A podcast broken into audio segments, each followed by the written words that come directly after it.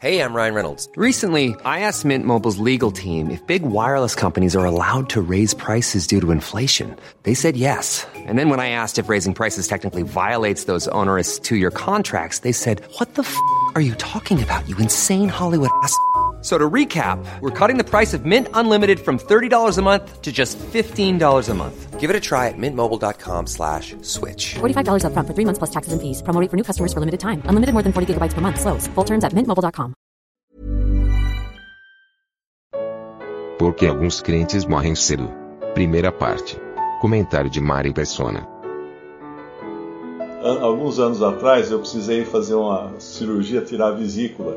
Então o médico vai no, no quarto, né, antes de levar para a sala de operação, e dá um, um medicamento lá para você bobear, né, ficar meio sedado. Ele falou assim: ó, conta até 100.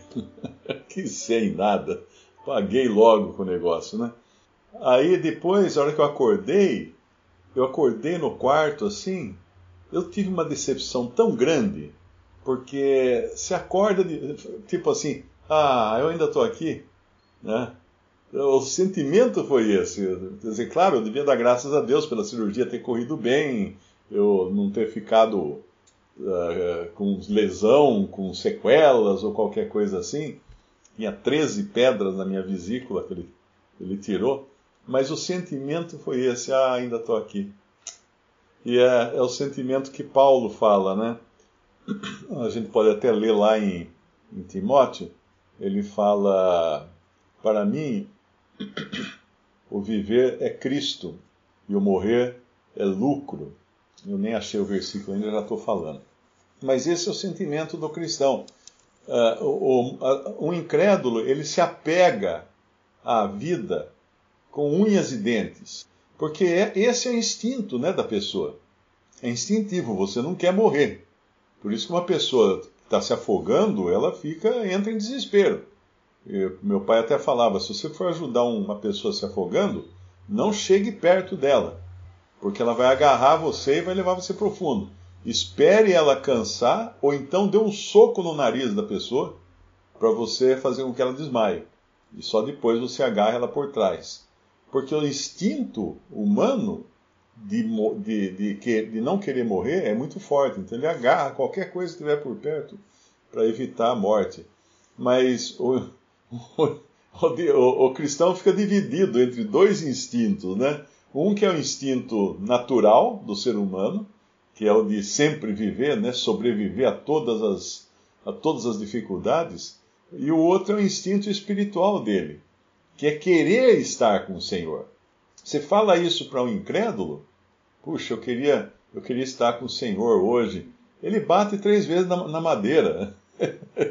ele bate, porque isso é, é pavoroso para ele a ideia de se encontrar com Deus. Onde já se viu alguém querer estar com o Senhor? Sim, sim, muitos, muitos. Paulo é um lá em, em Filipenses, no, no versículo 20, ele fala, ele fala, segundo a minha ardente expectativa e esperança de que em nada serei envergonhado. Antes, com toda ousadia, como sempre, também agora, será Cristo engrandecido no meu corpo, quer pela vida, quer pela morte. Porquanto para mim o viver é Cristo e o morrer é lucro. Entretanto, se o viver na carne traz fruto para o meu trabalho, já não sei o que hei de escolher.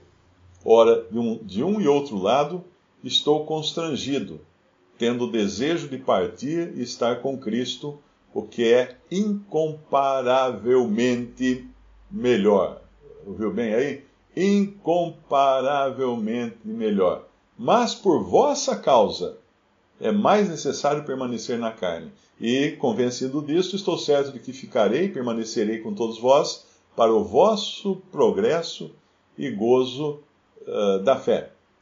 Repare nas palavras de Paulo, é que ele, ele diz que a, a permanência dele, Filipenses 1, repare que a permanência dele na terra, entre os irmãos, ele, ele gostaria de partir, porque o viver é Cristo, o morrer é ganho, não é? Mas se o viver na carne me der fruto da minha obra, não sei então o que devo escolher. E aqui ele fica dividido. Ele fica dividido, porque ele partir estar com Cristo é muito bom para ele, é para ele, né? Porque daí ele encerra a sua carreira aqui como um dia ele encerrou a sua carreira aqui. Ele diz lá na, na Timóteo que ele fala: combati o bom combate, guardei a carreira, guardei a fé, né? Uh, e ele então estava se despedindo. Lá em 2 Timóteo ele estava se despedindo dos irmãos, porque ele já tinha sido avisado pelo Senhor que ele ia embora. Então aquilo que ele fala lá em, em Tessalonicenses, 1 Tessalonicenses 4, quando ele fala, mas nós os que ficarmos vivos, seremos transformados, né? e estaremos, e subiremos para estar com o Senhor, encontrar o Senhor nos ares. Ali ele ainda tinha a esperança do arrebatamento nós os que ficarmos vivos. Mas em 2 Timóteo, ele já sabe que ele não vai ficar vivo.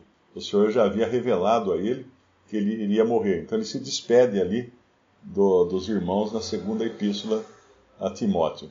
Mas quando ele fala aqui no versículo 25, veja bem o contraste, né? Primeiro ele fala que ele estava em dúvida porque não sabia o que escolher, já que para ele estar com Cristo era muito melhor. Mas no versículo 24, mas julgo mais necessário, por amor de vós, ficar na carne. E tendo esta confiança, sei que ficarei, e permanecerei com todos vós, para proveito vosso e gozo da fé. Então a permanência dele era ganho também.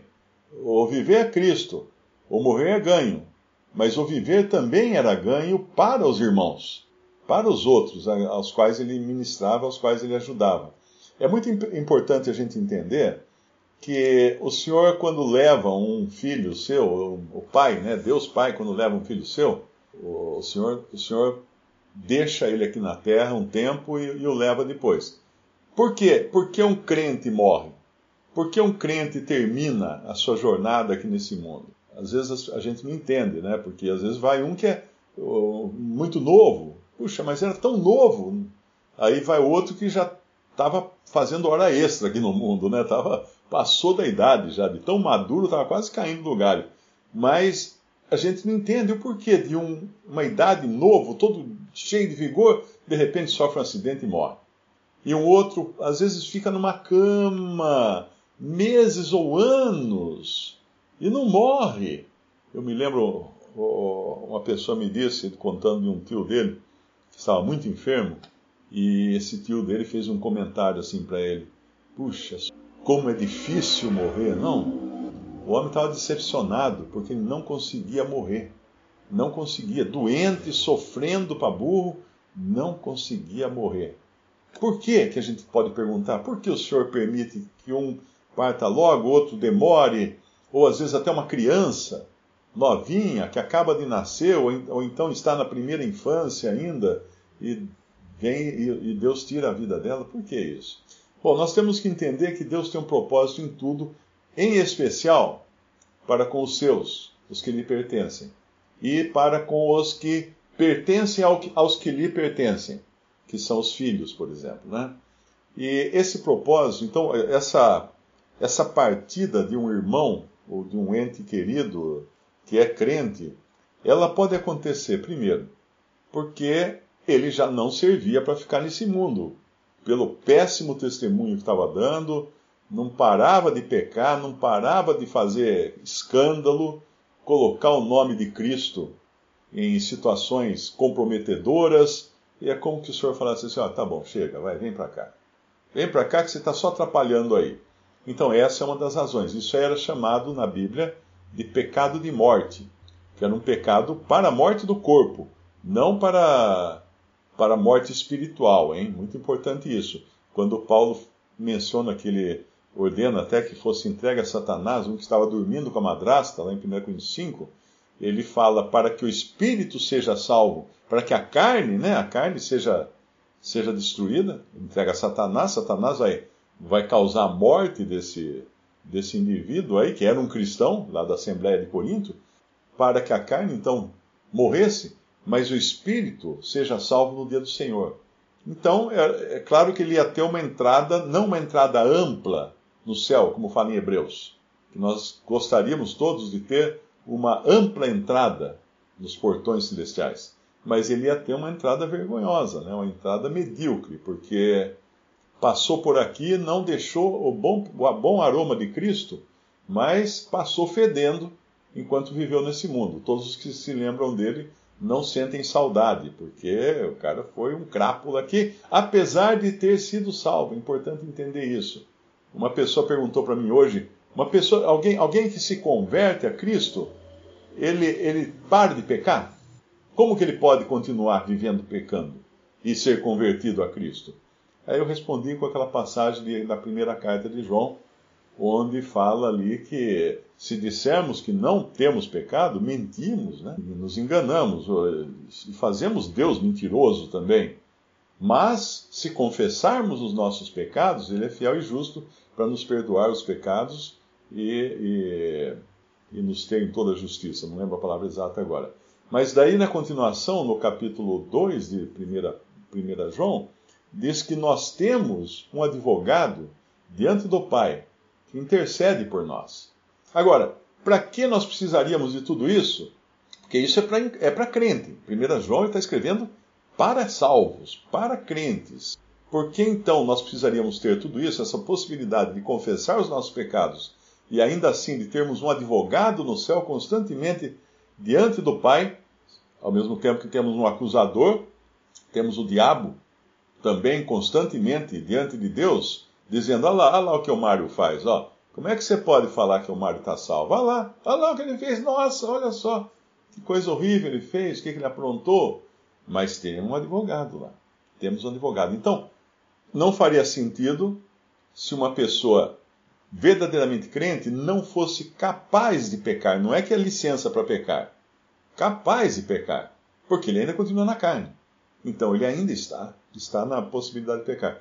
Não faria sentido ter esses recursos de confessar os pecados e ter esse advogado no céu, diante do Pai.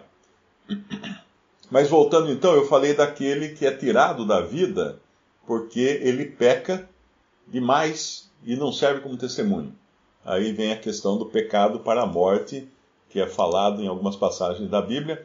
Uh, os únicos que tinham poder, autoridade para invocar o pecado para a morte sobre alguém, entregar alguém a Satanás, eram os apóstolos. Não, não é qualquer cristão. Hoje ninguém tem esse poder de entregar Satanás porque não existe apóstolo. Aquele homem que fica na frente lá da igreja que você vai e, e coloca um, um, AP na frente do nome, ele, é, ele é, um, ele é um usurpador. Ele não é uma pessoa sincera, honesta, porque ele está usando um título que só podia ser usado pelas pessoas que conheceram o Senhor Jesus pessoalmente aqui na Terra. A menos que esse pastor seja muito velho, né? Tenha dois mil anos. Vai saber, né? O cara tomou tanto ômega 3 aí que aguentou tranco aí dois mil anos. Mas não, não tem, não. Pode esquecer. Ele é um usurpador. Ele está incorrendo naquele crime de. Tem um crime que fala de, é, de, de identidade, de falsidade ideológica.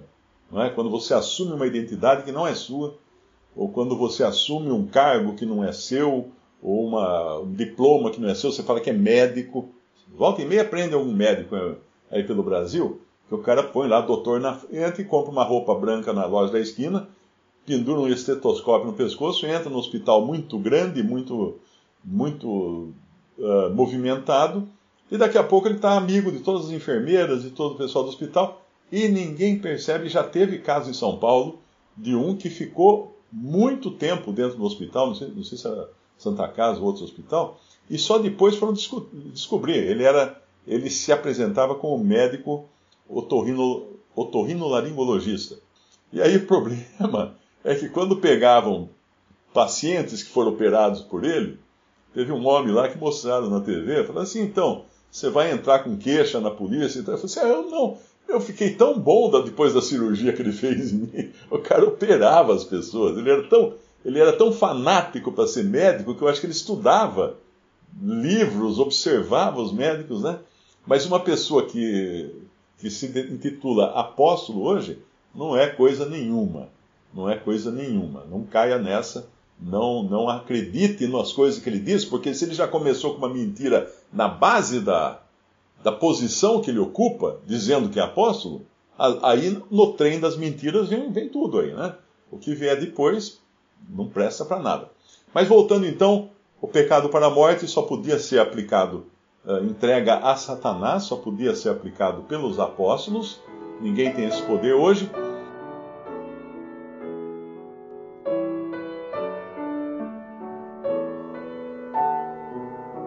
Visite respondi.com.br. Visite também 3minutos.net.